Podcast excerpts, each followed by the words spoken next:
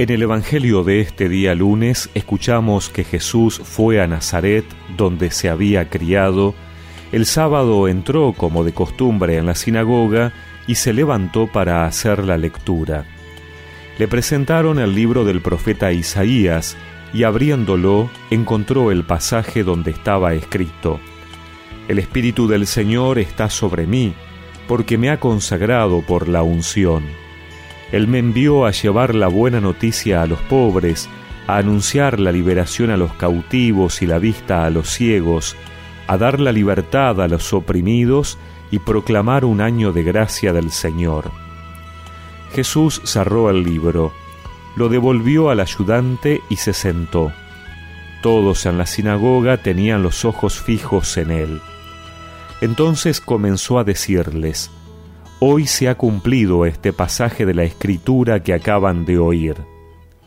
Todos daban testimonio a favor de él y estaban llenos de admiración por las palabras de gracia que salían de su boca, y decían, ¿no es este el hijo de José? Pero él les respondió, Sin duda ustedes me citarán el refrán, Médico, cúrate a ti mismo, realiza también aquí en tu patria todo lo que hemos oído que sucedió en Cafarnaúm. Después agregó, Les aseguro que ningún profeta es bien recibido en su tierra. Yo les aseguro que había muchas viudas en Israel en el tiempo de Elías, cuando durante tres años y seis meses no hubo lluvia del cielo y el hambre azotó a todo el país. Sin embargo, a ninguna de ellas fue enviado Elías, sino a una viuda de Sarepta en el país de Sidón. También había muchos leprosos en Israel en el tiempo del profeta Eliseo, pero ninguno de ellos fue curado, sino Naamán el sirio. Al oír estas palabras, todos los que estaban en la sinagoga se enfurecieron, y levantándose lo empujaron fuera de la ciudad hasta un lugar escarpado de la colina sobre la que se levantaba la ciudad con intención de despeñarlo. Pero Jesús, pasando en medio de ellos, continuó su camino.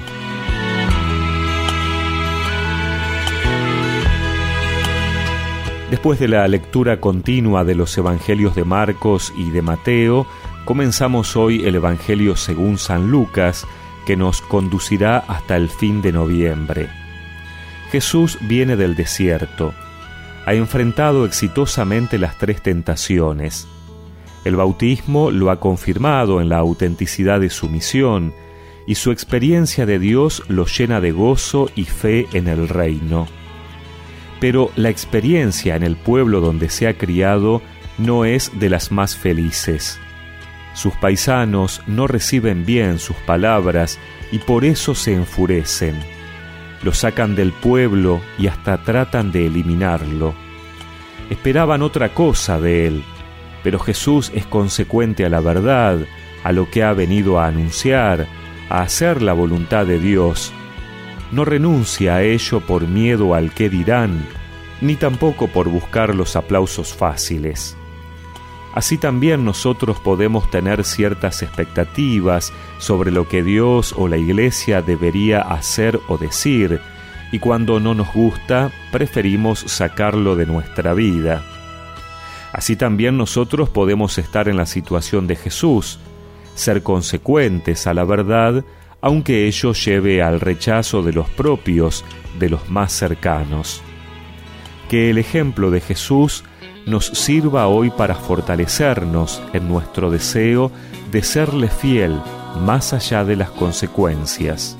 Haznos fieles a ti, fieles a tu palabra, fieles a tu voz, a tu voluntad, fieles a tu evangelio, a la buena noticia, haznos fieles como eres tú.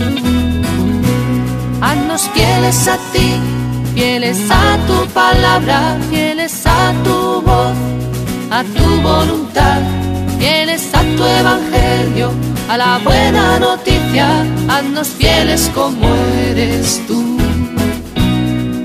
Y recemos juntos esta oración. Señor, Dame la gracia de poderte ser fiel a pesar de las dificultades y las incomprensiones. Amén. Y que la bendición de Dios Todopoderoso, del Padre, del Hijo y del Espíritu Santo los acompañe siempre.